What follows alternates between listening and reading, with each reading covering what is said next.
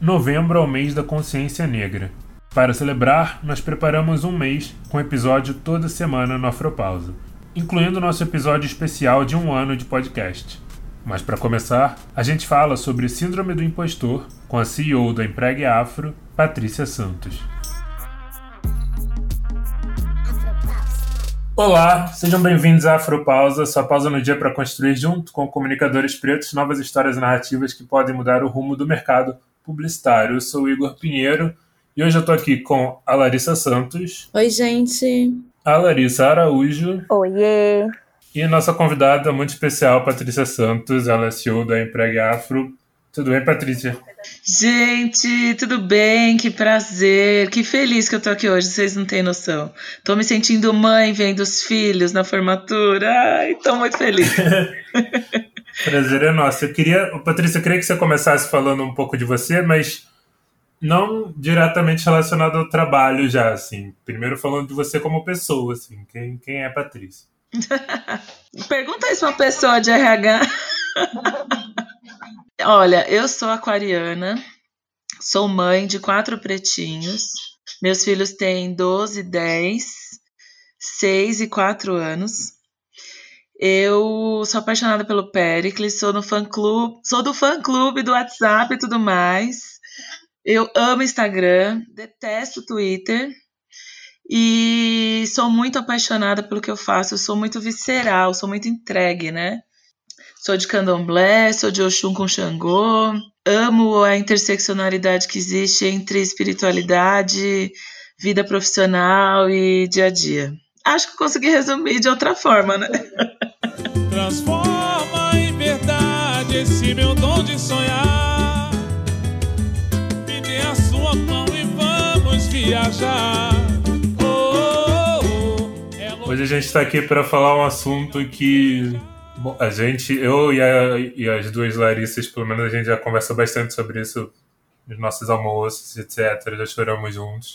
Que é Síndrome do Impostor, que está muito presente nas nossas vidas. E, para começar, a gente trouxe aqui uma frase da Michelle Obama: Entrar em uma faculdade de elite quando seu orientador vocacional no colégio disse que você não era boa o suficiente, quando a sociedade vê crianças negras ou de comunidades rurais como não pertencentes. Eu e muitas outras crianças como eu, entramos ali carregando um estigma. E quando a gente fala disso, a gente fala muito de, de. na verdade, no geral, a gente costuma falar muito de, de se cobrar em dobro e se provar em dobro, né, como, como pessoas pretas. assim. Quanto mais a gente pensa em intersecção, mais a gente vê como as pessoas são ainda mais cobradas e se cobram mais ainda por saberem que estão sempre sendo cobradas, né? Eu sempre tive receio, por exemplo, de estar em alguns lugares que eu considerava melhores do que eu, de achar, tipo, no coletivo que eu faço parte, no começo eu achava que, sei lá, eu não era inteligente o suficiente para para estar tá lá no voto LGBT, por exemplo. Achar que não merecia estar tá passando por algumas situações, sabe? Quando eu mudei do Rio para São Paulo, por exemplo, isso me pegou demais. E aí tem muita autossabotagem envolvida, né? E aí, a gente estava falando aqui um pouco antes de começar de uma thread que o Paulo Vieira fez no Twitter há pouco tempo. Nossa, sim. É, quando ele começou a ter um pouco mais de, de, de sucesso no trabalho dele, ele viajou para Nova York e ele foi numa loja da Apple que ele queria comprar os produtos da Apple lá, porque sai mais em conta e que era o sonho dele ter várias coisas de lá. E na loja ele disse que bateu uma crise nele, que ele começou a chorar, ele não queria comprar de jeito nenhum, ficou pensando em quantos salários o pai dele precisaria juntar para estar tá fazendo o que ele estava fazendo ali. E eu acho que eu lembro que a gente compartilhou entre a gente, foi super fácil de se identificar com, com isso, né? E é uma coisa que pega muita gente até hoje, com certeza vai pegar para sempre, né? Talvez apenas num, num, grau menor, assim. Eu tava falando também que semana passada eu comprei um PlayStation 4 e na, na hora eu fiquei meio, tipo, pensando demais, assim, eu fiquei super culpado. Eu comprando a Alexia. Mas... Eu, e, é, e eu justificando. não, eu falei, ah, gente, é super inútil, mas eu levei. E eu, eu diminuindo, assim, Exato. as conquistas, sabe? Eu fiquei muito. eu me relaciono com uma pessoa ela costuma dizer que a população preta, assim, nós não temos direito de mediocridade. Que a gente, tipo, sempre tem sempre que ser o melhor, a gente tem que se provar, a gente tem que sempre, tipo, não pode errar ou não pode fazer outras coisas, é como se a nossa chance fosse a única chance, assim. É muito isso, né? Eu tenho eu muito medo é. dessas coisas. É, eu acho que isso que você falou agora, né, sobre é, não ter chance da, da mediocridade, né, ter que ser sempre a excelência negra, ela está muito relacionada com uma coisa que eu estava pensando agora, que é como isso geralmente é uma visão que vai de, de, fora para dentro, né? É, como o tempo todo a gente está é cercado de uma, né, uma sociedade racista, é, machista também, né, para quem é mulher e negra, é, enfim, é, levando todos esses pontos em consideração, né? E como geralmente, como essas pessoas nos veem, reflete diretamente na forma como a gente se vê, né? Então, eu acho que tem muito disso também. Eu não, não tenho certeza se isso é uma coisa que sempre me acompanhou. Eu acho que parando para fazer um exercício assim de memória de outros empregos, por exemplo, eu não sei se, se eu tinha isso ou se isso começa a acontecer conforme você vai ascendendo mesmo, assim. E talvez você não tenha percebido, Ari. Também. Eu vou dar um exemplo que acontecia muito comigo e eu comecei, acho que depois que eu fui trabalhando nisso, assim, e fazendo muita terapia, obrigada, Fabi, fui melhorando. Mas o meu primeiro emprego, eu comecei com 18 anos e eu fiquei 5 anos lá. E aí eu acho que até comentei isso com vocês. Todo ano eu era promovida, eu era ou promovida ou efetivada. E aí isso foi algo que foi despertando muito essa cobrança em mim. Mas por que que tudo isso acontecia? A minha tia depois começou a trabalhar no RH e ela falou, tipo, lá, ah, não é um lugar saudável nem para você, assim. Eu sofri uma pressão enorme por tudo que eu tinha que fazer e era uma cobrança muito grande. E eu, através disso, conseguia trabalhar muito bem sobre pressão, mas eu tinha muito medo de errar, muito, e eu não podia errar. E aí era uma, uma das coisas muito absurdas, assim, que hoje eu entendo que era um racismo também, porque eu fechava, por exemplo, o lugar, o estabelecimento, então eu ficava até a noite. E aí tinha uma menina que ficava de manhã, e se ela não conseguisse encontrar algum documento, ela ia embora no horáriozinho dela e ia para casa dela. Só que se ela não conseguisse encontrar, alguém teria que encontrar. E alguém era a Larissa. Então a Larissa já chegou aí para casa no dia do aniversário dela, uma hora da manhã, meia-noite. E todo mundo lá, você tem que fazer, você tem que procurar, você tem que entregar, você tem que fazer não sei o quê. E eu não podia errar, sabe? Eu não podia ter o direito de não fazer desse jeito, de não fazer correto. E era muito essa cobrança, assim. E eu lembro que teve um mês que eu tava, eu comecei a ter crise de ansiedade, comecei a ter, tipo, medos, assim, de, de trabalhar. Eu lembro que começou a afetar tanto o meu psicológico que teve um momento que eu não conseguia fazer mais nada, assim. E aí foi, tava bem perto do, do mês que eles sempre me promoviam. Ela falou: a gente vai te devolver pro lugar onde você trabalhava antes, assim. E aí é como se eu estivesse retrocedendo, sabe? Porque eu não conseguia produzir o suficiente. Eu não conseguia produzir porque eu não eu tava sobrecarregada, eu não, eu não conseguia, eu não podia ter o direito de errar. E aí quando eu voltei, nossa, eu acho que foi o pior momento, assim, pra minha cabeça entender de, tipo, o problema não tá em você, assim, porque eu achava que eu tava errada, que eu tinha feito alguma coisa muito horrível, que eu tinha feito alguma coisa muito ruim, que, sei lá, nenhum outro lugar ia me contratar, e aí isso foi trabalhando muito na minha cabeça, assim. Só que, ao mesmo tempo, eu acho que tem, a gente tem sempre pessoas pretas para conviver, eu acho que isso é muito importante, assim. Tinha umas meninas que ficavam lá comigo, e elas tinham muito essa questão de me perguntar, porque eu tava lá mais tempo, então eu sempre ajudava, ia, tipo, ajudando, e a gente ia trabalhando sempre juntas, assim. E ali eles foram, foram me recolocando na posição que eu tava, sabe? Porque eu fui rebaixada porque eu errei. E eu não podia errar. E aí eu entrei muito nessa pilha de eu não posso errar, eu não posso fazer, eu não posso errar, eu não posso fazer. Tanto que quando eu comecei a trabalhar com a Shungani, porque foi o meu emprego seguinte, ela falava assim para mim, tipo, tinha horas que ela ficava, Larissa, deu, tá dando sete horas, vai pra sua casa. Vai embora, já deu seu horário, tipo, você não tem que ficar aqui. O que você tá fazendo aqui, você pode ligar o computador e fazer amanhã. Tipo, dela, não quero que você me mande mensagem no final de semana. Dela, não leva o telefone da tele, tipo, descansa, respira, para. Teve um, acho que eu não lembro o que, que aconteceu, que eu acabei, acho que tabelando um preço errado numa peça. Nossa, foi o pior dia, assim, que eu chorei. Eu achei que, sei lá, eu ia ser ir embora, porque eu não podia errar. Ela falou, tá tudo bem. Ela falou, tá tudo bem? Tipo, ela, eu tenho dislexia, às vezes eu anoto medida errada, às vezes eu anoto não sei o que errado. tipo, tudo bem, sabe? Acontece, todo mundo erra.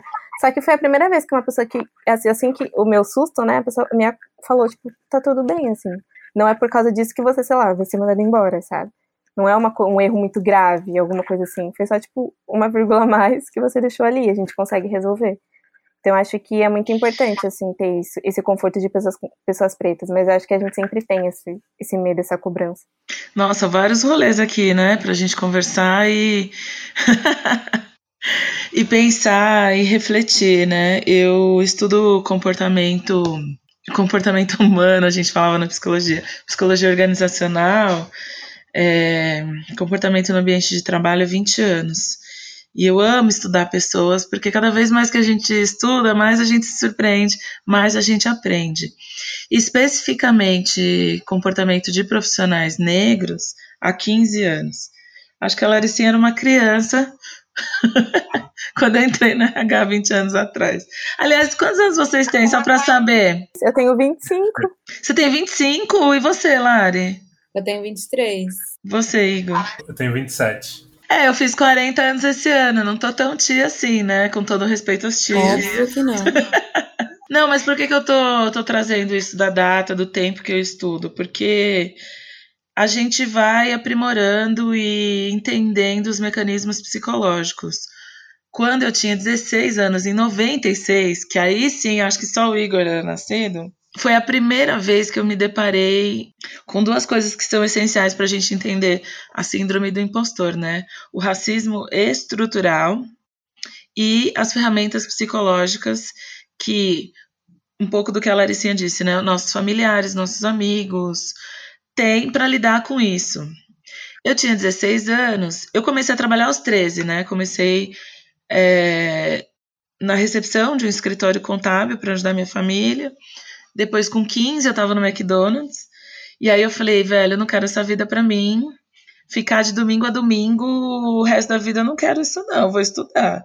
E aí comecei a pensar o que, que eu queria estudar, né? E eu falei pro meu pai, e assim, cresci com a minha avó como uma sobrevivente de uma fazenda de café, numa condição de escravizada, contando as histórias. Desde os nove anos que eu me atentei às histórias que a minha avó contava, que eu entendi o que era o racismo, a escravidão. Então, eu tinha um pouco de revolta, não sei, vamos chamar disso por enquanto. É muito importante a gente nomear os sentimentos. Do que aconteceu com o nosso passado, o nosso povo preto, sabe? Eu ficava, vó, como assim? A senhora não conheceu a própria mãe? Não, eu não conheci, porque lá na fazenda onde a gente nasceu, depois que nasci, era tirado da própria mãe. Então ela não teve ideia, ela não conviveu, e isso era muito comum, né, na escravidão. Então, várias dores psicológicas já começam também com as nossas histórias, né?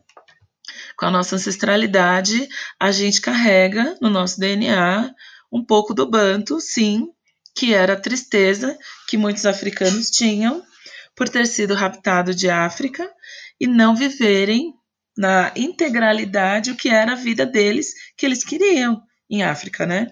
O, o banzo é um nome em Yorubá para tristeza.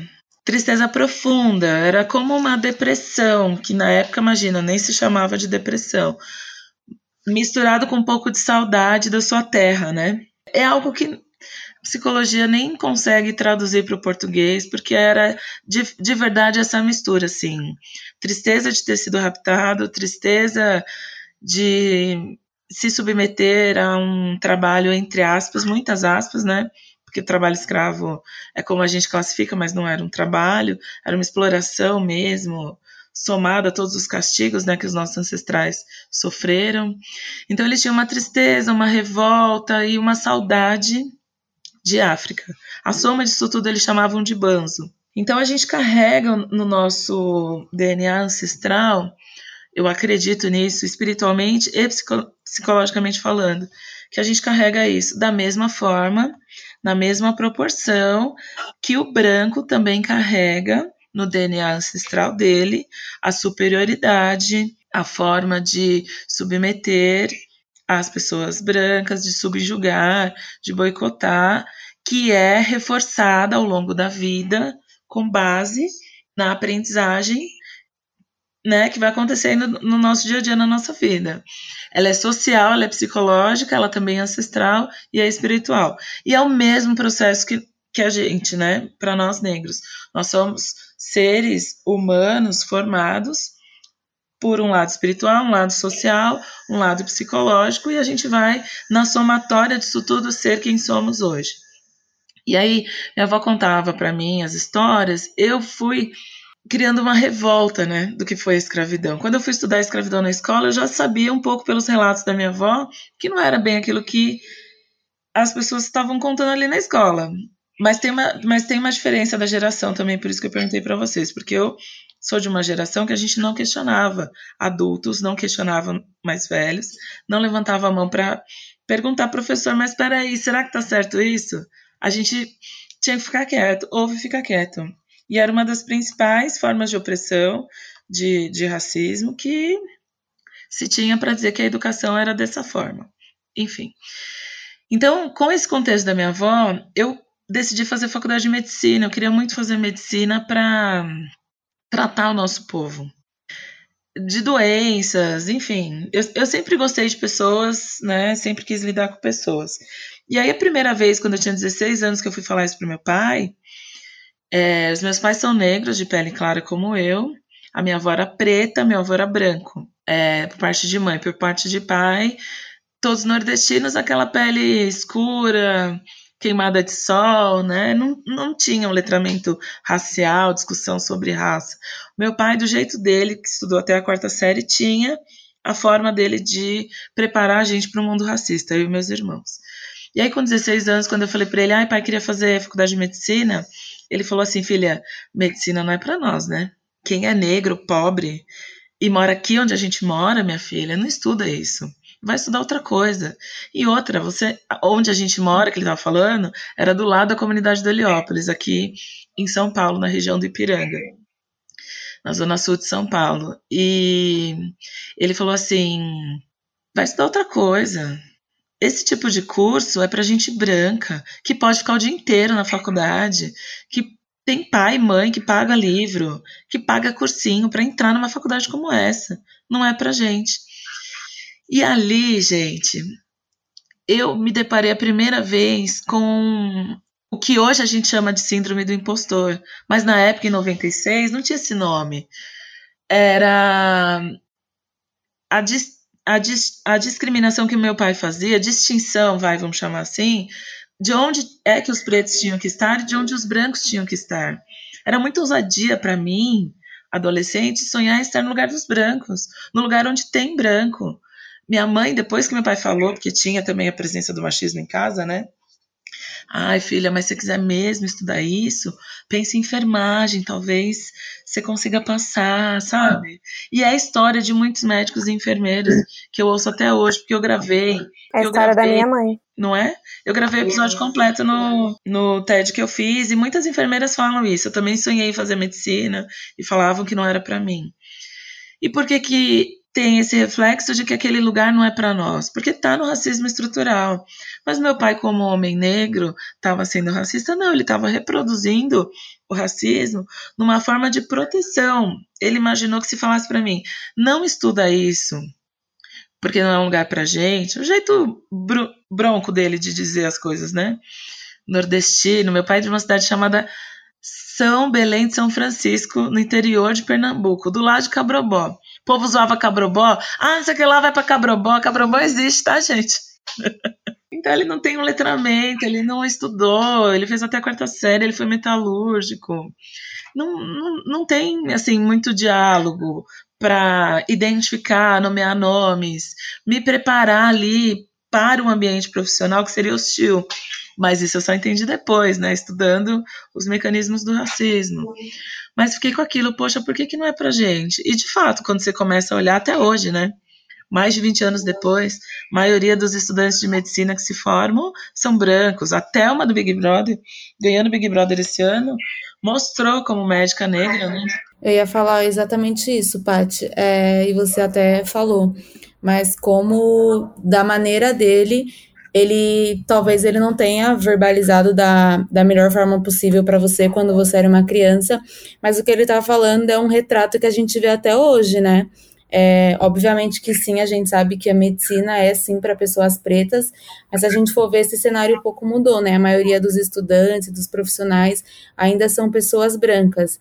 Na USP, a USP, Lari, que é a maior universidade da América Latina, com o curso de medicina mais conceituado, forma 2,7% de médicos negros por ano, e para nós, mulheres negras, é menos de 1% ainda, porque a gente tem que superar a barreira do racismo e do machismo. Então a gente precisa entender que a voz dos nossos parentes, dos nossos pais, de amigos, de familiares, a mídia, né? Galera de mídia que está ouvindo a gente. Mídia, quando eu falo, é as propagandas que a gente faz, as séries, os filmes que a gente assiste, os reality shows, eles colocam essa ideia no subconsciente do lugar do preto, do lugar do branco. E isso é para o médico, para empregada doméstica, trabalhadora doméstica, trabalhadora é, secretária do lar, né, quem está dentro das casas, para o segurança do shopping, reforça os lugares onde estão os negros, onde estão os brancos. E quando você consegue, Lari, Laricinha, sair desse lugar e, e, conquistar um lugar majoritariamente branco, aí é que você também que internalizou isso ao longo da vida começa a achar isso não é para mim, poxa, eu não deveria estar aqui. A primeira vez que eu fui no programa da Fátima Bernardes, eu fui para contar a minha história. No final do programa eu já saí feliz porque eu queria só contar a minha história e queria que as pessoas conhecessem a Empregue Afro. Passou uns meses, o diretor falou: não. A Fátima gosta de você, ela quer que você assine um contrato com a gente. Eu já falei, meu Deus, não, melhor não. A voz interior já vem de cara, não aceita. Não, melhor não, você vai errar. E isso do errar é muito presente até hoje na vida da maioria dos profissionais negros. Você vai ser provado o tempo inteiro, vão desconfiar da sua competência. A, a voz interior vai trazendo cada rolê que você fala: não, velho, se me chamaram é porque reconheceram em mim competência, talento suficiente para estar aqui. Aí eu tenho, faz três anos que eu tô lá. Nos dois primeiros anos, superando cada vez mais me auto-superando, terapia e mãe de santo para aguentar o rolê. Esse ano, com a pandemia, a pauta sobre mercado de trabalho, obviamente, né, ficou em segundo plano. E aí não me chamaram, porque o contrato é sob demanda. Se chamam, Aí eu vou lá e faço a minha participação. Aí, de novo, a síndrome do impostor. Cara, não chamaram porque se deu mancada. Porque da última vez alguma merda você fez. Não falaram porque ninguém vai falar, porque eles são educados, mas tá vendo aquele lugar não é para você. Aí o diretor entrou em contato, não, a gente vai voltar agora para falar de mercado de trabalho, não sei o quê. E aí participei mais algumas vezes, estou discutindo essa semana a participação, você fala, meu Deus do céu, além de lutar contra a estrutura racista da sociedade, eu tenho que lutar contra o que está impregnado em mim mesmo. E não é uma culpa minha, de fato. São coisas que a gente vai trazendo. Isso é só exemplo do que eu vivo, mas é o que o Paulo Vieira viveu. O documentário da Michelle Obama é fantástico, Igor, porque ela fala isso mesmo, que a professora disse que não era para ela ir para aquela faculdade. Assim como meu pai disse que não era para eu ir para aquela profissão, e, e que bom também, porque estou feliz no RH, medicina não ia me deixar plena feliz, não. Eu acho que é o sonho de todo mundo, assim, né? Eu, minha mãe, ela queria ser médica, e aí, mesmos motivos, mesmas razões, ela fez enfermagem. E eu acho que as mesmas ações de muitas mulheres negras, na real. E aí, é, eu nunca prestei Enem, e eu, tá, eu vou voltar a falar da. Eu tava conversando esses dias com a mesma pessoa que eu me relaciono hoje. A gente tava conversando sobre sabotagem, assim. Eu falei para ele que eu nunca tinha prestado Enem. Tipo, nunca fiz Enem, nunca fiz nenhum tipo de prova, essas coisas, nada. Porque eu achava que eu não era capaz o suficiente. Por um outro lado, eu estudei em escola particular e as minhas notas tinham que ser sempre as melhores, assim. Então, até meus professores ficavam surpresos porque eu era bem inteligente para a expectativa deles, assim. E eu nunca prestei porque eu achei que eu não fosse capaz o suficiente de passar numa faculdade. E aí, meu irmão começou a fazer engenharia civil e eu tava meio que perdida, não sabia o que fazer. Eu falei, ah, acho que eu vou fazer arquitetura porque daí eu trabalho com ele. E eu pesquisei, acho que eu joguei no Google e aí a primeira faculdade que apareceu para mim foi a, a Unicamp. Aí depois apareceu tipo algumas públicas. E aí eu vi a FAP, eu falei, ah, como eu sei que eu não vou passar numa faculdade uma faculdade pública, vou prestar Cara, só pra FAP. Pensamento? E aí eu peguei como falei, eu sei que eu não vou passar? E aí eu falei, vou prestar pra FAP. E foi a única faculdade que eu prestei. Eu ganhei uma bolsa de 100%. O único lugar que eu prestei foi o único lugar que eu passei. Eu fiz dois anos e meio de arquitetura e urbanismo na FAP, que é uma faculdade que custa muito, Olha, muitos, muitos, muitos dinheiros. E aí, quando eu, eu tava num momento que eu falei, gente, eu acho que talvez não seja para mim, não seja algo que eu goste, assim. Eu tinha muito medo de decepcionar minha família por trancar uma faculdade, só que eu tinha muito essa vontade por eu trabalhar em clínica, eu queria muito ser médica. Eu falei, não vou prestar medicina porque eu não tenho condição de passar. Falei, gente, eu nem sei como eu cheguei aonde eu tô agora e não vou ser capaz de passar em outros lugares. E aí eu falei, ah, eu gosto muito de comunicação. Minha mãe disse, faz comunicação, né? Tipo, se inscreve numa universidade, faz. Eu falei, ah, eu não vou nem prestar, porque eu não vou passar. E aí eu paguei, porque eu achei que eu não era inteligente o suficiente para passar, sabe? E aí essa mesma pessoa falou para mim, você já parou pra pensar que, tipo, você, teve, você tinha ótimas notas, teve um ensino de qualidade muito bom, assim, e o único lugar que você prestou, você passou. Então por que, que você não passaria em outros lugares? Não para pra pensar nisso, para refletir eu, eu, sobre eu, as nossas eu, eu percebi isso tem duas semanas. Nossas múltiplas inteligências, todos nós temos. E essas informações vêm do, do racismo, Laricinha, imagina. Cheio de coragem de lutar que tem, vendendo drops no trem. Hoje em dia é outra história. Menino não joga bola, não joga. Olha o menino na escola. Viu? Ensinaram que um Pedro descobriu o Brasil. Isqueiro pro pavio, dinheiro ninguém viu. Negreiro pro navio, negreiro. Isso me pega muito também, porque eu sempre tive o sonho de, de fazer cinema, né? E aí, na época do Enem, eu fiz, e aí cinema também é um curso, imagina, super elitista. E aí, no Rio, eu lembro que depois eu fui ver, no ProUni eu consegui a bolsa de 100% em cinema na PUC. Só que eu não, tipo, eu não me imaginava na PUC. Eu pensava, não, não vou fazer cinema na PUC, tipo, não. E aí eu não fiz. Eu fui fazer, eu fiz jornalismo e tal, tô super feliz. Mas, mas é isso, tipo, a gente vai se privando de coisas, né? E aí, em relação ao trabalho, é, eu tava pensando aqui também, tipo, coisas que eu faço ainda hoje, assim eu sempre me justifico quando eu vou entregar algum job, mesmo antes da pessoa ver. Tipo, eu já entrego a coisa explicando por que, que eu fiz de tal jeito, exatamente. Quando alguém finaliza algum trabalho meu, assim, com pressa ou meio que desistindo de algum ajuste, eu penso que a pessoa está desistindo porque viu que não era capaz de fazer da forma que ela queria, sabe? Elogio, eu acho que a pessoa está exagerando, está querendo aguardar, né? A me agradar, essas coisas. Aí a gente tinha visto também uma pesquisa aqui da Universidade Dominicana da Califórnia que 70% das pessoas aproximadamente se sentem uma fraude em ambiente de trabalho alguma vez é, na vida.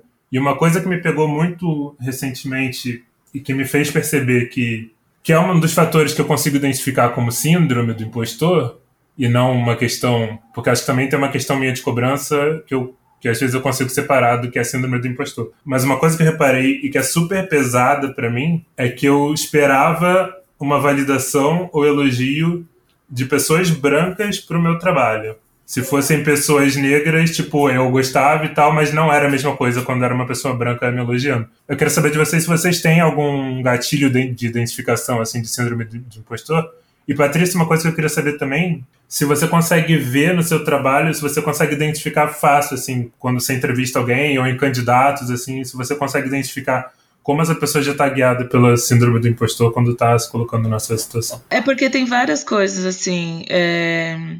Primeiro, eu queria nomear de forma mais próxima do que a gente acredita que é, o que vocês falaram sobre não ter chance de ser medíocre a gente chama de privilégio da mediocridade. Ele é da branquitude. Nós negros não temos esse privilégio, e sim por causa do racismo. Segundo ponto, a gente não está colocando a desculpa no racismo. A gente está dizendo que os nossos mecanismos psicológicos de autoafirmação, de autoimagem positiva, de autoestima, são negligenciados pela síndrome do impostor, que é originária no racismo.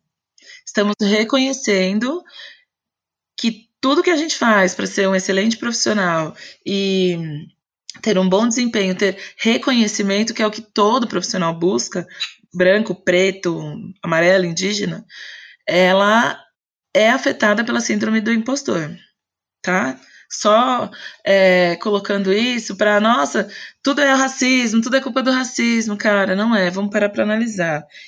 No privilégio da branquitude, que é a superioridade do branco na nossa sociedade, e o professor Dr. Silvio Almeida ele explica muito bem o que é o racismo estrutural, que também não é desculpa para ser racista, tá? Só dizer que sim existe. E quando eu reconheço, eu vou parar de ser racista. O privilégio da branquitude está incumbido o privilégio da mediocridade. O branco pode errar, o negro não. Eu, eu trazendo o, o que eu vivi no programa da Fátima, e porque eu queria falar do outro lado também, que é a questão do elogio e de sermos workaholics, né? De trabalharmos muito, de sermos viciados em trabalho, para ter essa excelência. E a validação da branquitude não é porque você percebeu, Igor, é porque está no mecanismo do racismo estrutural. A gente tem no, num gráfico né, de racismo estrutural, vamos dizer, se fosse uma pirâmide, no topo está o privilégio da branquitude. No meio estão as três áreas onde o racismo é mais escancarado, que é a política, a economia e o direito, e todos os subtipos de racismo que a gente vive no dia a dia. Vocês já trataram aqui brilhantemente em outros episódios que eu já ouvi, desde a solidão da mulher negra até racismo linguístico, por exemplo, né? Na nossa sociedade ela é um, como que eu posso dizer? É um, é um mar de coisas para quem quer estudar o racismo. Aqui ele aprende de fato, né? Tem tudo sobre racismo. Várias camadas, todos os tipos de racismo. O cara sai de Cuba, vem estudar racismo no Brasil, sai dos Estados Unidos. Você conversa com o americano, ele queria entender como é que vocês não se organizam se vocês são 56% da população. É, é muito foda, a estrutura ela é muito pesada. Então a gente tem que entender que no privilégio da branquitude, que domina a nossa sociedade, está incumbido lá a mediocridade e a validação. Quando você é um negro que trabalha para um, sei lá, um, um publicitário super renomado que te elogia, essa validação lá no seu cérebro ativa o lado do bem-estar, o lado do ufa, agora sim estou no caminho. E, gente, isso é tão real, porque eu contei para vocês, né, que a Empregue Afro existe há 15 anos. E nos últimos três anos, depois do programa da Fátima Bernardes, é que a gente ganhou mais visibilidade e mais clientes. Porque a Fátima Bernardes faz o trabalho? Não, porque eu trabalho com ela, eu trabalho todo dia, eu tenho meu time e minha equipe que faz, mas a validação dela para a profissional que eu sou, faz com que outros brancos me vejam competente, reconheçam minha competência. E aí a gente fica, nossa, mas precisou estar lá para conseguir ter mais visibilidade? Sim, felizmente. Porque é a estrutura, né? O racismo estrutural que faz isso. E faz também com que a gente trabalhe muito, que a gente é, se esforce mais, seja duas vezes melhor, porque a gente está provando a nossa competência o tempo inteiro. E mesmo que você trabalhe um, com um branco que está o tempo inteiro se desconstruindo para ser antirracista, e aí quando eu tô falando um branco, eu tô falando assim, de forma geral, tá? Não é uma pessoa específica. Porque ele tem que se esforçar, né, para ser antirracista todos os dias. Assim como a gente está lutando contra esses mecanismos que puxam a gente para baixo. A gente está estudando às vezes mais, a gente está buscando idiomas, a gente tem qualificação, a gente tem talento, tem competência, mas a gente tem que provar isso todos os dias. E eu não conheço uma pessoa negra que chegou numa posição de destaque que cansou disso. Vocês lembram do ministro Joaquim Barbosa? Uma pressão para ele ser candidato a presidente do Brasil, e ele falou não, porque a saúde emocional dele estava desgastada. Ele não aguentava mais ter que provar que o mestrado, o doutorado que ele fez realmente fazia dele o homem que ele é, não porque ele era negro e era cota do STF. Que tem isso também. A único preto no espaço é porque é a cota, agora você tem que provar que você é bom. As pesquisas mostram que os cotistas são muito melhores nas universidades do que os que não são cotistas e o desempenho deles é tão bom quanto. Porque é isso, a gente precisa de oportunidade. E sim, Igor, eu identifico muito nos processos seletivos a síndrome do impostor. Esses dias, eu tenho dois exemplos para compartilhar com vocês. Eu estava fazendo uma vaga de diretor e fazer vaga de diretor é um negócio que me dá um tesão, assim, porque é onde a gente quer que, na verdade, a galera chegue, né? Óbvio que a gente faz programa de estágio, programa de trainee.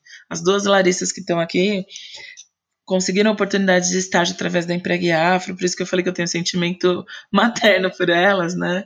E isso sim é o que a gente mais faz ao longo do ano, a gente fica feliz. Mas o cargo de poder de comando nas empresas, diretor dá mais tesão ainda. E durante a entrevista, ai gente, que nervoso, o cara não vendia tudo que ele sabia fazer, tudo que ele fez. Porque assim, no começo da carreira, ó, um parênteses aqui, dica extra para quem está procurando emprego, tá?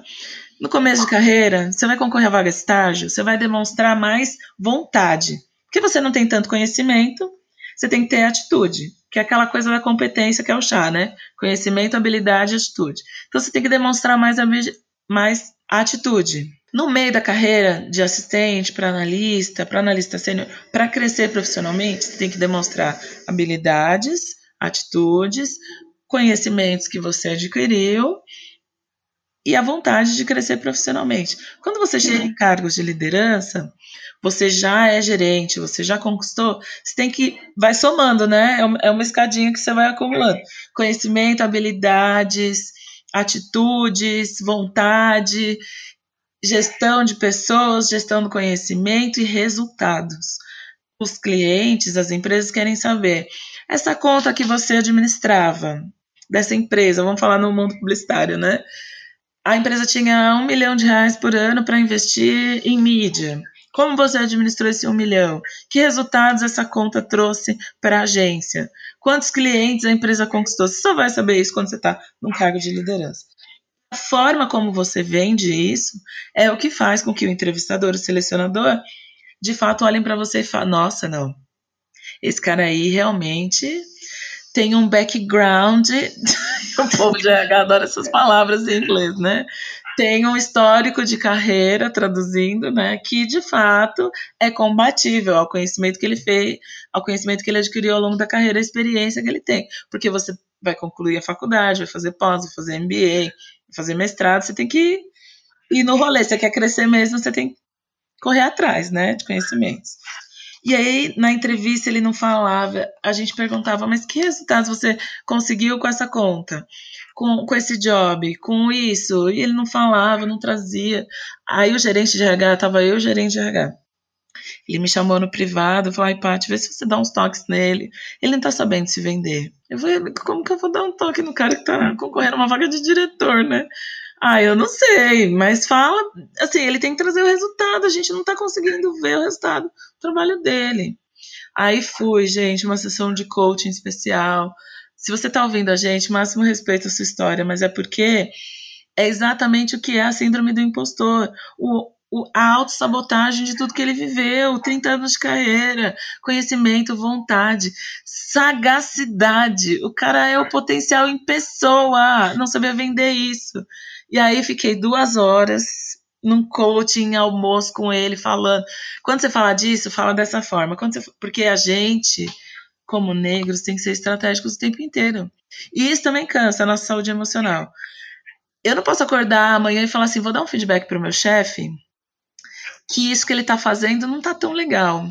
E falar o que vem na cabeça. Tem que pensar estrategicamente como eu vou falar, para ele entender que eu não estou sendo uma pessoa ousada demais, mas estou sendo criativa, estou contribuindo para o resultado que a gente quer no nosso ambiente de trabalho. Eu, o branco não faz isso, gente, nem precisa fazer. A gente pensar e se desdobrar várias vezes, assim. Eu, duas coisas que você falou me trouxe muita memória. O Augusto Oliveira, que participou de um episódio com a gente esses dias, logo que a gente começou a conversar assim, é, eu não sabia, eu na verdade já sabia, porque eu, alguns amigos meus disseram que ele era músico, e aí ele não falava, ele não falava, assim, nada sobre ele cantar ou ter vários projetos paralelos. E aí teve um dia que ele postou no Instagram uma música lá, e aí eu respondi, eu falei, ah, legal, dele, você já ouviu? Eu falei, já.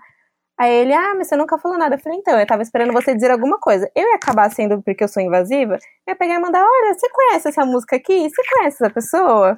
Só pra ver o que você ia dizer, assim. E aí eu fui percebendo que ele não sabe se vender. Eu costumo dizer que ele se vende muito mal, por sinal. Porque parece Mas que a gente não sabe, a gente não sabe. E eu, uma coisa que eu tenho eu aprendido assim é que eu sou leonina, eu sou meio dada. Então eu falo mesmo, eu converso com todo mundo, mas eu comecei a perceber assim na potência que tá quando a gente se vende. Porque eu não sabia, eu, eu no começo da minha, do meu trabalho, assim, eu tô no começo da minha carreira, mas eu, quando eu comecei a trabalhar, eu tinha muito medo, assim, sobre falar de mim, porque eu achava que não era interessante o suficiente. E aí, é, eu lembro que a primeira vez a pessoa falou assim: ah, tá, mas me fala sobre você. E aí, recentemente, eu fico muito nesse receio, assim, deu, mas o que eu faço? Que talvez seja interessante, assim, para as pessoas. Então, eu começo aos Exato. pouquinhos. Eu falo, ah, eu trabalho com publicidade, agora eu escrevo pro Media Ninja. E todo mundo, nossa, Media Ninja, deu. É, e para mim é uma coisa bem tranquila, porque eu converso com a pessoa que eu, que eu mando as coisas, então é muito mais normal, assim, não é algo muito surreal, que também as pessoas acham que é, e, e eu não tinha tanta fé nisso, assim. E aí eu falo do Mídia Ninja, daí depois eu falo que eu ajudo eles com algumas coisas também. Então, quando eu começo a falar do voluntariado, as pessoas perguntam por que, que eu escolhi o voluntariado, quando eu falo do podcast. Então, quando a gente começa a se vender, eu falando sobre tudo que a gente faz, é, eu percebo que a população preta, assim, ela faz muito mais coisas, sabe? Quando eu entrei na Soco, que é onde eu trabalho agora, eles têm uma apresentação, tipo, é como se fosse uma reunião geral, assim, de todo mundo no início de mês. Eles apresentam as pessoas novas. E aí me apresentaram e pediram para me apresentar. E aí depois que eu comecei a falar, eu falei de mim, enfim, ele teve um, eu vi um comentário assim que é quando as pessoas vão me apresentar para alguém, tipo, a Laísa tem o maior currículo aqui da Soco, tipo, ela faz, é a pessoa que faz mais coisas assim. A gente tem men menos da idade dela, ela faz muitas atividades, ela faz muitos cursos, ela faz muitas outras coisas. Mas sabe que isso é uma forma dela dizer, ó, oh, não, não sou racista, tô reconhecendo que você é boa mesmo, sabe? E às vezes ela nem apresenta o currículo todo quando vai apresentar uma pessoa branca, né? É, é, então. E aí eu comecei a pensar muito nisso, assim. Mas eu sei que eu faço tantas atividades porque eu me cobrava muito, muito, muito. E quando o Igor falou sobre aprovação, eu tenho uma, uma pessoa que trabalhava comigo com Coca-Cola, por exemplo, a Fabi. E aí teve um dia que eu tava chorando, assim, com ela. Eu falei, Fabi, eu não sei mais o que eu preciso fazer. Eu não sei mais, assim. É, eu não entregava textos bons, meu, agora eu sou colunista, sabe? Ah, é, você não, você, sei lá, você não postava as coisas direitinho. Eu falo, gente, eu tenho planilhas, eu tenho cronogramas, eu não era organizada, eu deixo tudo extremamente organizado, eu alinho, eu corrijo. Eu tenho, eu tenho dislexia, né? Então eu tenho um amigo, por exemplo, que eu contratei ele para ser meu revisor, porque eu tenho muita segurança. Eu falei, o que que falta, sabe? Ah, você não conversa com todo mundo. Eu falei, gente, eu converso com a agência inteira agora. Ah, não, sei lá, você não faz muito projeto. Eu falei, eu, eu, tô ajuda, eu ajudo todo mundo com tudo que precisa. Tipo, o que que falta em mim? Então, e eu fiquei muito nisso, de o que que falta. E aí, uma coisa que ela falou dela lá, não é o que falta em você. A questão não tá em você. Tipo, você já faz muito e você faz além, assim. Para de achar que tá tudo Mas é pra ver que você internalizou isso, né, amiga? E aí eu acho que também se a gente não souber filtrar esse tipo de informação, acaba sendo prejudicial. Porque, ó, a Lari Eu falou... sempre acho que tá faltando alguma coisa em mim que eu tô sempre incompleta. Então, eu vou fazer... E aí, o meu, meu, meu mecanismo de defesa é de ir fazendo mais coisas para me provar que eu consigo, que eu consigo, que eu sou capaz, que eu sou melhor. Então, eu, isso é de mim, que eu vou fazendo. Tanto que eu aprendi, tipo, não precisa. Não precisa, sabe? Eu sei que eu consigo, eu sei que, sei lá, talvez eu vá fazer 20 mil, 80 projetos, tá tudo bem, mas isso não me faz bem, assim, me deixa extremamente sobrecarregada, me deixa cansada. Tem dias que, tipo, eu não consigo, eu não respondo mais ninguém nem no WhatsApp. Então eu não tenho mais, eu não consigo mais ter noção, assim. E é algo que eu tô aprendendo muito, que é o que eu sempre escutei, que eu achava que estava em mim, e isso é desde relacionamento com qualquer outra pessoa, com amizades. Eu tinha muito, assim, amizade. Era uma das primeiras queixas que eu levava pra terapia. Que a Fabi falava pra mim, tipo, mas você tem que ser, você não precisa estar sempre ali disponível para todo mundo, você não tem que estar sempre do, se doando e estar tá ali. Você tem que olhar para você também. Tipo, tá tudo bem as coisas serem desse jeito. E ela falou: tá tudo bem você, sei lá, não saber 80 línguas, você não ter o curso que todo mundo tem. Ela tá tudo bem, sabe? Só que eu achava que eu não, sei lá, eu não tava em determinada posição, porque daí entra uma sabotagem minha. Como eu era promovida no outro emprego uma vez por ano, falei, ah, vou entrar no, como estagiária, ano que vem vai dar o quê? Vai dar o ano que vem eu vou estar lá, efetivada. E aí eles me mandaram a nova renovação do meu contrato. Nossa, eu achei que foi o pior dia de todos, assim. Porque eu fiquei, gente, tá faltando alguma coisa, eu não tô fazendo direito, eu não tô produzindo, o que que tá acontecendo? Então eu sempre acho que tá faltando pra eu não poder entregar direito, sabe? E até eu entender que às vezes o processo não tá só em mim, foi muito difícil, assim, para eu aceitar isso. Mas acho que isso, né, que a gente falou bastante, é um exercício diário, né? Eu não sei se em algum momento a pessoa consegue olhar para o trabalho dela com ampla plenitude e falar: nossa, eu acho que, que é isso, é uma coisa que a gente tem que ir exercitando todos os dias, né? Mas acho que é muito interessante isso também que a Paty falou, no sentido disso acometer mais a, a comunidade negra, por exemplo. E aí acho que também está muito relacionado com o que o Igor falou, tô pegando um gancho lá de trás, só para dizer uma coisa que eu fiquei pensando sobre isso de querer sempre a aprovação de pessoas brancas, né? Eu acho que isso está muito relacionado também com, com essa estrutura, né?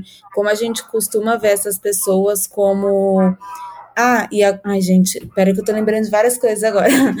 A Michelle Obama fala uma coisa muito legal também no documentário dela, que eu acho que eu já falei aqui, inclusive, mas que, sério, foi uma coisa que eu quero levar pra minha vida e que é muito verdade quando a gente para para analisar, que é, ela falou, eu já sentei numa das mais, tipo, já sentei na mesa com pessoas que, sei lá, importantíssimas, entre aspas. Sim, né? os maiores líderes, presidentes do mundo, né? Os maiores líderes globais. E aí, quando você senta na mesa com essas pessoas, você percebe que elas não são tão inteligentes assim. E é exatamente sobre isso. Eu acho que tá todo mundo performando o tempo todo uma perfeição, uma genialidade, que no fim do dia a gente não tem, é todo mundo aprendendo constantemente, tipo. Porque às vezes eles chegaram lá pelo privilégio da branquitude e não por ter é, e não por ter passado por todas as etapas que a gente passou, né? Mas eu queria pontuar que sim, Lari, é isso mesmo, um exercício diário. E tem duas questões que eu acho importantes. Cada vez que a gente recebe um feedback, que é o que a Laricinha trouxe, né? Ai, me falaram, faça isso, faça aquilo. A gente tem que fazer um exercício de autoanálise principalmente do filtro do racismo. De fato, separar não sou eu, é uma é um reflexo do racismo, a pessoa está sendo racista, mas o filtro do autoconhecimento. Então, isso aqui é meu, essa parte é minha, eu realmente tenho que mudar, eu realmente tenho que me adequar. E é tudo depende da nossa motivação, do nosso objetivo, né? O que, que eu quero? Ser efetivada no próximo ano? Ser diretora de uma grande empresa? Ser empreendedora? Quero aprender o máximo nesse ponto que eu tô, sabendo agora que, no, que o nome é esse, síndrome do impostor, e tudo que envolve, que a gente falou aqui, como que eu lido com isso? Porque a gente também não sonha, sabia? É nos podado de sonhar, de idealizar coisas, de conquistar. E às vezes também, quando eu ouvia relatos de pessoas mais velhas que conquistaram carro, casa, sonhos comuns dos brasileiros, né? Tem as pesquisas, 90% do brasileiro quer ter 90% dos brasileiros quer ter sua casa própria e seu carro próprio. E aí eu via relato de pessoas assim: "Ah, porque eu estava dirigindo meu carro no condomínio onde eu moro e aí me abordaram, não sei o que lá". Eu sempre pensava: "Ai, mas para que ficar falando do carro que dirige? Lá conhece essa marca do carro". Mas o rolê que ele fez para conquistar esse carro, gente, e o racismo que ele continua sofrendo, né, do dia a dia, traz o relato do que é a vivência dele hoje, né? Quando eu estava na periferia, não tinha ideia, né? Saí da periferia tem três anos, morar perto do metrô, um sonho, gente, um sonho realizado. Tinha vergonha de falar, assim, de contar. Mas onde você mora? É, é perto mesmo do metrô? É, vai andando seis minutos. Nossa, mas é perto mesmo. Não, é na região eu falar. Uma coisa que você falou, Paty, que eu lembrei, e só queria pontuar aqui, é que a gente acha que às vezes, às vezes diminui pequenas conquistas, assim, ou justifica. Quando eu troquei meu celular, por exemplo, é, eu lembro que eu tava acho que, conversando com a Lai e com o Igor mesmo. Eu falei, ah, não, gente, é porque, ele, é porque o outro quebrou. Tá bom, mas eu troquei, eu tinha, tipo, condições para poder trocar e eu troquei. Ou então, quando eu fiz Miami, né? Eu fiz curso na Miami. E aí toda vez que alguém fala, ah, você fez Miami, eu falo, ah, fiz, mas eu sou bolsista. É, é. Conseguiu, não sei o que, ah, consegui, mas é isso, assim. E não precisa de um porém, sabe? Você conquistou, é seu. Justificar tudo isso, né? E não tá. E a ostentação, não, às vezes, não é isso, é a conquista da pessoa, é a realidade dela, é o que ela fez para chegar até ali, né? Essa sororidade, essa empatia, o exercício também que a gente faz, não estou dizendo que ser rico, trocar de celular, morar perto do metrô é o certo, é o ideal. Mas às vezes é uma conquista para uma pessoa negra que chegou lá. E justamente a falta de representatividade, de exemplos de negros em lugares de poder, que também causa síndrome do impostor na gente. Quanto mais histórias a gente ouve, a gente acredita que é possível. E, de novo, vai do sonho de cada um. Se o seu sonho é ser um cineasta, Igor, quando você vê Spike Lee, você fala, velho, é possível. Né? Se o seu sonho é ser CEO de uma empresa, você vê a Rachel Maia, cara, é possível, ela chegou. Você vê o Fred Nicásio, um doutor negro, doutora Jaqueline Góes. cientista negra no genoma do Covid-19. Poxa, é possível ser cientista, é possível ser médico. E as histórias deles, do que eles conquistaram, de como eles chegaram, fortalece. A representatividade é um dos remédios para a cura da nossa síndrome do impostor. Eu tô ansiosa, feito carros e motos e caminhões, em vias e curvas, buracos, imperfeições. De fato, a cada 10 segundos, mil indagações me façam ver que meu pedaço se tornou milhões de mim. É, eu tenho uma pergunta para fazer para finalizar nosso papo. Mas antes, vamos para as nossas afrodicas. Opa! Quem quer começar? Essencial essa série da Michelle Obama, documentário Netflix. É, eu acho que se você escutou, eu acho que ele nem deve entrar como dica, assim, é sobre isso. É, saiu do episódio, você já assiste a série. Hoje eu tava, inclusive, falando eu, a Larissa e o Igor, a gente se cita aqui o tempo todo porque a gente fica conversando o tempo todo sobre um monte de coisa. Mas hoje, inclusive, a gente estava falando sobre a participação da Nath no Roda Viva.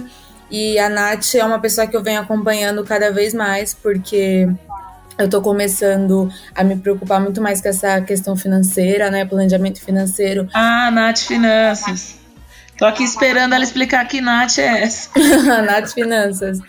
É, é um assunto muito importante para a gente discutir enquanto população, porque a gente não tinha esses bens, então a gente não tinha muito que, o que gerir, né?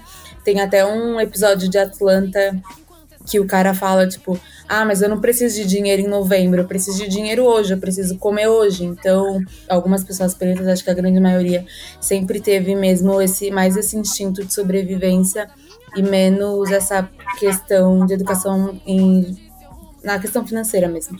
E aí eu acho que a Nath é uma super aliada nisso.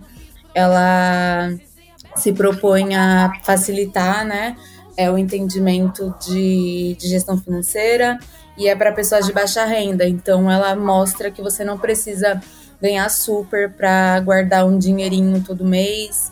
A importância da gente entender cartão, é, cartão de crédito. Enfim, a Nath é perfeita. E a minha dica de hoje é o canal da Nath Finanças, Finanças com a Nath. Eu vou indicar duas coisas. A primeira, o, o filme em áudio de Beyoncé. Eu sei que a gente não vai, algumas pessoas não conseguem ver, não conseguem ouvir, né? Mas a gente consegue dar uns jeitinhos não tão legais, então manda uma mensagem no Instagram da Forposa que eu mando o link depois. Por quê? Porque uma coisa, eu tô fazendo alguns projetos, principalmente por conta de novembro, e eu percebo que a população preta, a gente tem muita, muito ela, assim, com a ancestralidade. E a gente é muito dono de todas as coisas, assim, que a gente quiser ter, né? Jonga disse que somos filhos de reis e rainhas e somos reis e rainhas também. Eu acho que às vezes a gente se esquece disso, sabe? Então eu acho que é um documento, é um filme muito bonito que acho que quase todo mundo chorou quando assistiu e tem uma, uma, uma mensagem muito importante, assim. E realmente celebrar a cultura preta e somos pessoas maravilhosas, assim, de todos os jeitos. E como eu falei que a pessoa que o álbum se divulga mal, eu acho que eu vou indicar o álbum dele, Oasis, que eu tava ouvindo esses dias, eu gosto bastante. Então, já que ele não se divulga, eu sou uma boa pessoa e vou divulgá-lo também. Nesse rolê todo do que a gente disse aqui, de nomear sentimentos, de autoanalisar, trabalhar seu autoconhecimento, sua prosperidade, sua ascensão, seu lugar na representatividade. Olha que poético que ficou isso, gente, nossa. eu aconselho que todos possam ler Franz Fanon, o livro Pele Negra máscara branca. Peles negras, máscaras brancas. É pouquinho pesado, mas a gente precisa sair do óbvio.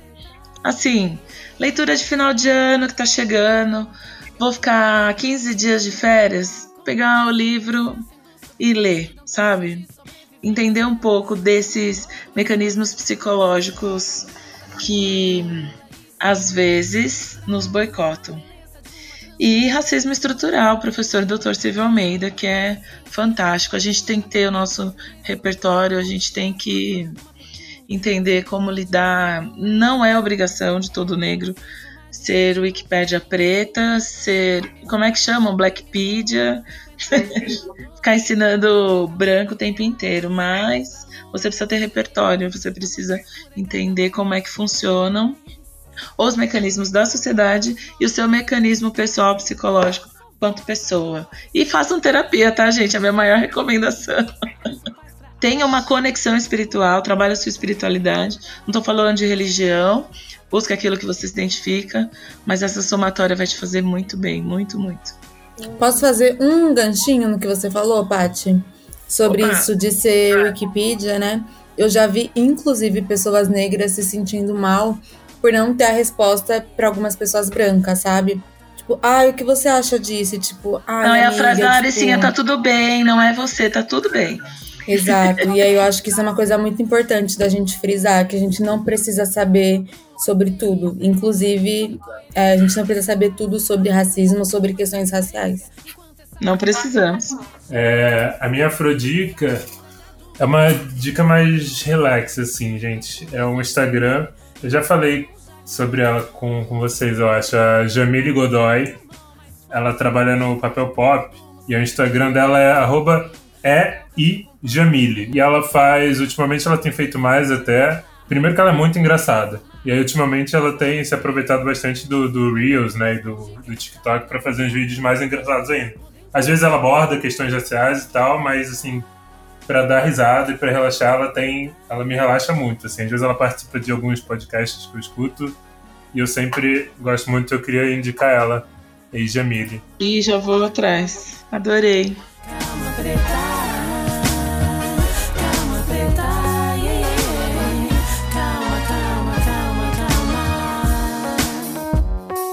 Bom, para a gente finalizar, queria falar de um outro ponto aqui que, para mim, uma coisa que, que dificulta mais ainda a nossa situação hoje em dia é que a gente está também numa sociedade que, que cobra trabalho e sucesso a qualquer custo. Acho, acho que ainda mais para gente que é, que, que, é uma geração um pouco mais nova, assim, né? Nos últimos episódios eu já pedi também para Patrícia se apresentar, tipo, Patrícia por Patrícia. Eu acho que é para brincar justamente com isso, né? Porque acho que a gente vincula muito a gente ao nosso sucesso trabalho, né? Exato. Concordo. Eu acho que, tipo, e hoje eu acho que a gente, acho que na nossa sociedade a gente ela põe muito pra gente que se você não consegue alguma coisa que você quer muito, você fracassa. É fracasso isso. Sendo que não é sobre isso, né? E é o que a gente já falou que tem milhões de outros fatores. Tem o sistema, tem intersecção, tem várias coisas. Eu queria saber de vocês, relacionando isso com o síndrome do, do impostor, como vocês costumam, o que, é que vocês fazem para buscar motivação quando vocês veem que estão quando estão caindo nessa, quando estão começando a se auto-sabotar, quando está começando a vir aqueles pensamentos ruins. Para mim, é, é, pra mim é vocês, para mim é a Afropausa, para ah, mim é que tem fofo. mais três. e, e é, queria saber para vocês qual, Pra onde vocês fogem, assim, quando vocês estão vendo que estão pegando pesado demais com vocês? Eu sou biscoiteira, né? Então eu, eu mando mensagem para vocês, assim, com amiga, para de ser assim, olha o tanto de coisa que você estudou, olha o tanto de coisa que você fez. E, e às vezes não dá certo, viu? Porque esses dias, hoje, por exemplo, eu queria pedir comida no delivery, e aí eu mandei mensagem para os meus amigos Larissa e Igor. Eu falei, gente, eu quero comprar comida, mas eu sou muito consumista, não sei o quê. Aí o Igor, se você tá esperando uma aprovação, a gente não vai te dar. E era isso que eu queria, que vocês passassem a mão na minha cabeça. Mas eu acho que é tipo vocês, assim, porque às vezes eu me sinto. É, é papo, sabe? Foi o que eu tava falando na terapia, porque a gente tem um, um, momento que a gente sempre conversa, pelo menos uma vez na semana, que chama Call do Amor. Que é tipo, só pra gente conversar ah, e jogar a conversa fora. Fofo. E aí eu falei isso pra Fabi, ela aí semana, semana retrasada, ela falou, não teve call do, call do amor essa semana? Aí eu, não, por que ela? Porque você não falou, porque ela, você quase não falou da Larissa e do Igor ainda. Aí eu, é isso, assim, porque a gente, a gente troca, tem muita essa vivência, eu acho que é extremamente importante. Eu acho, eu falei biscoitagem porque às vezes a gente precisa, às vezes a gente se esquece quem somos e o que fazemos, assim, a gente precisa disso, sabe? De entender, assim, as potências que somos, porque eu tenho muito isso, eu me cobro muito, e às vezes eu acho que eu não sou capaz, eu acho que isso, no modo geral, além da ansiedade, eu vi um post esses dias que tava, tipo, como você se, como uma pessoa que tem ansiedade pode se relacionar com alguém. E aí, nesse post, tava falando, tipo, uma coisa que muito acontece comigo, assim, tipo, não tire é, pensamentos precipitados por paranoias suas, assim. E eu sou muito essa pessoa. A Larissa e o Igor estão de prova, porque esses dias eu descobri. Eu, minha cabeça é tão louca que eu vi duas postagens ao mesmo tempo de pessoas que se relacionaram uma vez na vida. Eu falei, tão juntos. Da onde que eu tirei isso? Eu tô tentando cada vez mais ser prática, porque, para quem acredita em astrologia, eu sou pisciana. Então, né, é meia voadinha, nananã. E aí eu tô esse ano, esse ano não, vamos deixar pro ano que vem, que esse ano, né, tá cagado. Mas, Lari, qual que é seu ascendente? Você deve ser mais ascendente, não é possível. É câncer. Ah, não, a Lari, a Lari ela é pisciana. Ela é pisciana com câncer. A Lari ela é muito pisciana. Eu sou muito pisciana. O Igor também é muito pisciano, mas a Larissa eu acho que ela nasceu para ser. E aí, eu tô tentando ser uma pessoa mais prática nas minhas ações. E eu, inclusive, estava falando disso hoje com a Larissa e com o Igor, que agora eu sou discípula de Gabi Oliveira. Eu acompanho o trabalho dela e aí eu amo. Ai, eu e eu acompanho também o podcast delas. E aí, eu acho que era o episódio sobre sonhos que eu ouvi dela e da Karina falando sobre. E a Gabi deu, nossa, ela deu uma fórmula prática que é: a gente tem que ter sonho, mas nossos sonhos eles têm que ser adaptáveis, porque senão a gente se frustra. Então a Paty deu um exemplo, por exemplo, a Paty deu um exemplo, né? Ah, para quem sonha em ser CEO, tem a Rochelle, a Rochelle Maia, né? É, ela gosta da pronúncia em inglês, é Rachel. Rachel. Rachel. A Rachel. gente, nome social, Vamos respeitar, a gente respeita, é né? Eu não sabia, desculpa. É, a Rachel, que é CEO, mas se não der certo, o que que a gente, o que que essa pessoa, né, pode fazer no meio do caminho para que ela não se frustre? Então, tá, se eu não conseguir ser CEO, o que que eu, né, o que que eu posso fazer que vai me dar tanta satisfação quanto? E aí eu acho que isso é muito importante também. É, pensando em ações do dia a dia mesmo. Ah, uma entrega. Se eu elaborei uma entrega desse jeito, o cenário ideal é que eu faça isso, isso, isso, mas por N razões, fatores internos ou externos, sei lá, atrasou alguma coisa, o tempo foi menor do que eu imaginava. É, o que, que eu posso fazer para que eu ainda continue satisfeita com esse trabalho, não me boicote. E, e é isso, eu acho que é pensar sempre nessas, nessas possibilidades, né? Então, trabalhar sim com sonhos, mas pensar, sei lá, sonhos mutáveis e adaptáveis. Você agora, Igor, ou sou eu? ah, não, acho que o meu é isso. E eu acho que eu, tipo, eu acho que é isso de conversar assim com, com os seus e tipo se abrir mesmo, porque eu acho que às vezes a gente entra numa noia de achar que as coisas estão acontecendo só com a gente também, e aí não se abre. Só que aí quando você se abre, você vê que tá, tá todo mundo nessa, assim, sabe? Você vê os, os pontos em comum. Bizarro, às vezes você tá se martirizando por uma coisa ali que se você começar a falar com outra pessoa, você vai ver que ela tem pontos em comum que, que já começam a te ajudar a, a fazer isso. Então, para mim, é estar é tá em contato com, com vocês mesmo. É, eu amo também me refugiar com as minhas amigas. Eu tenho um clubinho que a gente chama Fazendo a Ponte, porque a gente faz a ponte para vários outros profissionais, né? Eu, Letícia Vidica, Rafaela Martins e Valéria Almeida. Pensa nesse clube. Olha, nós Meu olha, Deus! Meu sonho de clube. a gente se encontra. Agora na pandemia a gente ainda nem se encontrou pessoalmente. Eu tô sentindo tanta falta delas. A gente tem encontros virtuais uma vez por mês, uma vez cada dois meses. E o grupo no grupo do WhatsApp a gente troca direto. É tipo call do amor, né? Não sei exatamente como é o seu, mas é o momento que a gente traz, né, as coisas que a gente tem vivido, e aí uma puxa a outra, não, amiga, que isso? É isso, eu também passei por isso, ah, eu também, não sei o que lá, aqui eu vivo isso, e a gente se fortalece muito. É, eu, eu, eu gosto muito dessa troca, assim, e mulheres pretas, né, umas são mães, outras não são, umas têm mais visibilidade, outras menos, mas o rolê é o mesmo, as dores são as mesmas, muda de endereço, muda de status, é, mas o que é muito legal também é que a gente divide as conquistas e vibra junto. Cara, é tão bom quando você fala assim para alguém: consegui trocar meu celular. A, a Claro me mandou uma promoção, olha eu fazendo a publi aqui, sem querer. me mandou uma promoção, comprei um S20, alguém vai lá, cara, que bom, não sei o que lá. Mas não vem com aquilo. Mas quanto foi? Mas você parcelou? E. Gente, pelo amor de Deus, vibra primeiro com a pessoa. Se ela tá te contando feliz que ela conquistou alguma coisa, depois você, você vai matar sua curiosidade. Mas esse nosso grupo, ele é assim, uma vibra pela outra, uma torce.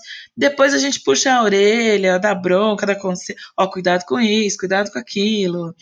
Né? Mas esse vibrar pela mínima conquista ou por conquistas grandes, isso é muito bom. Isso realmente é onde eu me fortaleço. Eu espero que elas ouçam e que vocês chamem elas para cá também. A Rafa participou do primeiro. A Rafa foi a primeira, a estreante. Então, a Valéria Almeida é fantástica, a Letícia Vidica hoje é gerente de conteúdo na CNN.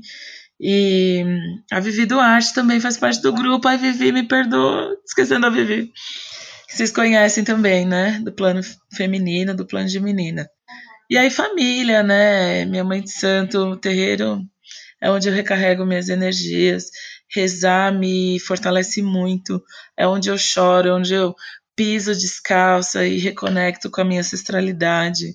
Eu relembro as pessoas que vieram antes, que pisaram o chão onde a gente pisa, o sangue que foi derramado, o suor que escorreu. E, cara, se eles passaram por tudo isso, eu vou conseguir também. E isso me reconecta muito. Minha psicóloga também, Lucila, beijo. Sem terapia eu não seria essa pessoa que eu sou, certeza. É, você falou isso de, de ficar feliz pelas vitórias, mesmo que pequenas, dos outros. Eu falei isso do, do PlayStation 4. E quando chegou, eu mandei uma foto pro Gui, que também é do Afropausa, né? Guilherme Dresch. E no começo do ano a gente estava falando disso, porque ele tinha comprado dele há pouco tempo e tal, só que eu fiquei enrolando para comprar, enfim. Aí eu mandei essa foto pra ele, ele me mandou um áudio na hora, tipo, cara, até abri um sorriso aqui, não sei o que. Tá? Ó, gente, isso daí é pra você saber quem é amigo mesmo ou não, tá? Só Exato. a dica. E não é porque, tipo, ah, porque ele ia poder jogar comigo, não, é porque, tipo, ele tava feliz, porque eu tinha comprado o negócio que eu tava falando há muito tempo. É isso, é vibrar com quem tá torcendo, a mesma vibe, a mesma vibração que a sua acreditar que é o caminho. Eu gosto muito disso que a Lari trouxe, né? De sonhos mutáveis, sonhos adaptáveis. Meu sonho era fazer medicina e quando eu gravei o primeiro TEDx São Paulo que eu disse que eu exerço a medicina de outra forma, porque para mim o racismo é o maior câncer da sociedade. Hoje não dá para competir com o Covid, tá bem difícil. Quem é pior, se é Covid-19 ou se é racismo, né? Porque para mim os dois estão no mesmo patamar de doença que mata, que exclui, que segrega, e só não vê quem não quer. É que os pretos têm o racismo e ainda tem o Covid. Então, pior ainda, né? Nós aqui no Brasil estamos vendo exatamente que quem mais morre é a população negra. Eu gravei esses dias no evento Afropresença sobre isso, né? Que 90% das pessoas que morrem são pessoas negras, e 90% das pessoas que se recuperam do Covid-19 são pessoas brancas. Se você ainda não entendeu isso, você não entendeu nada. Me apareceu do nada, veio em minha direção, de repente fez morada dentro do meu coração.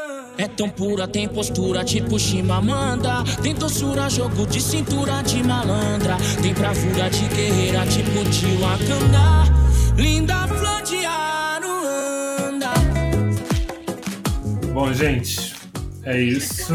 Ih, quantos assuntos! Larissa... Quanta coisa! Muitos, e dá pra render sete partes, hein? Larissa Santos, Larissa Araújo, muito obrigado, como sempre, vocês são ótimas nas mesas aqui. Patrícia, muito, muito, muito, muito, muito, muito, muito obrigado pela participação também. Ai, obrigada a você. Arroba empregue afro, hein, gente? É isso aí. Se eu olhava na rua, um brinde à madrugada. Ah, é uma simples moldura, a lua prateada.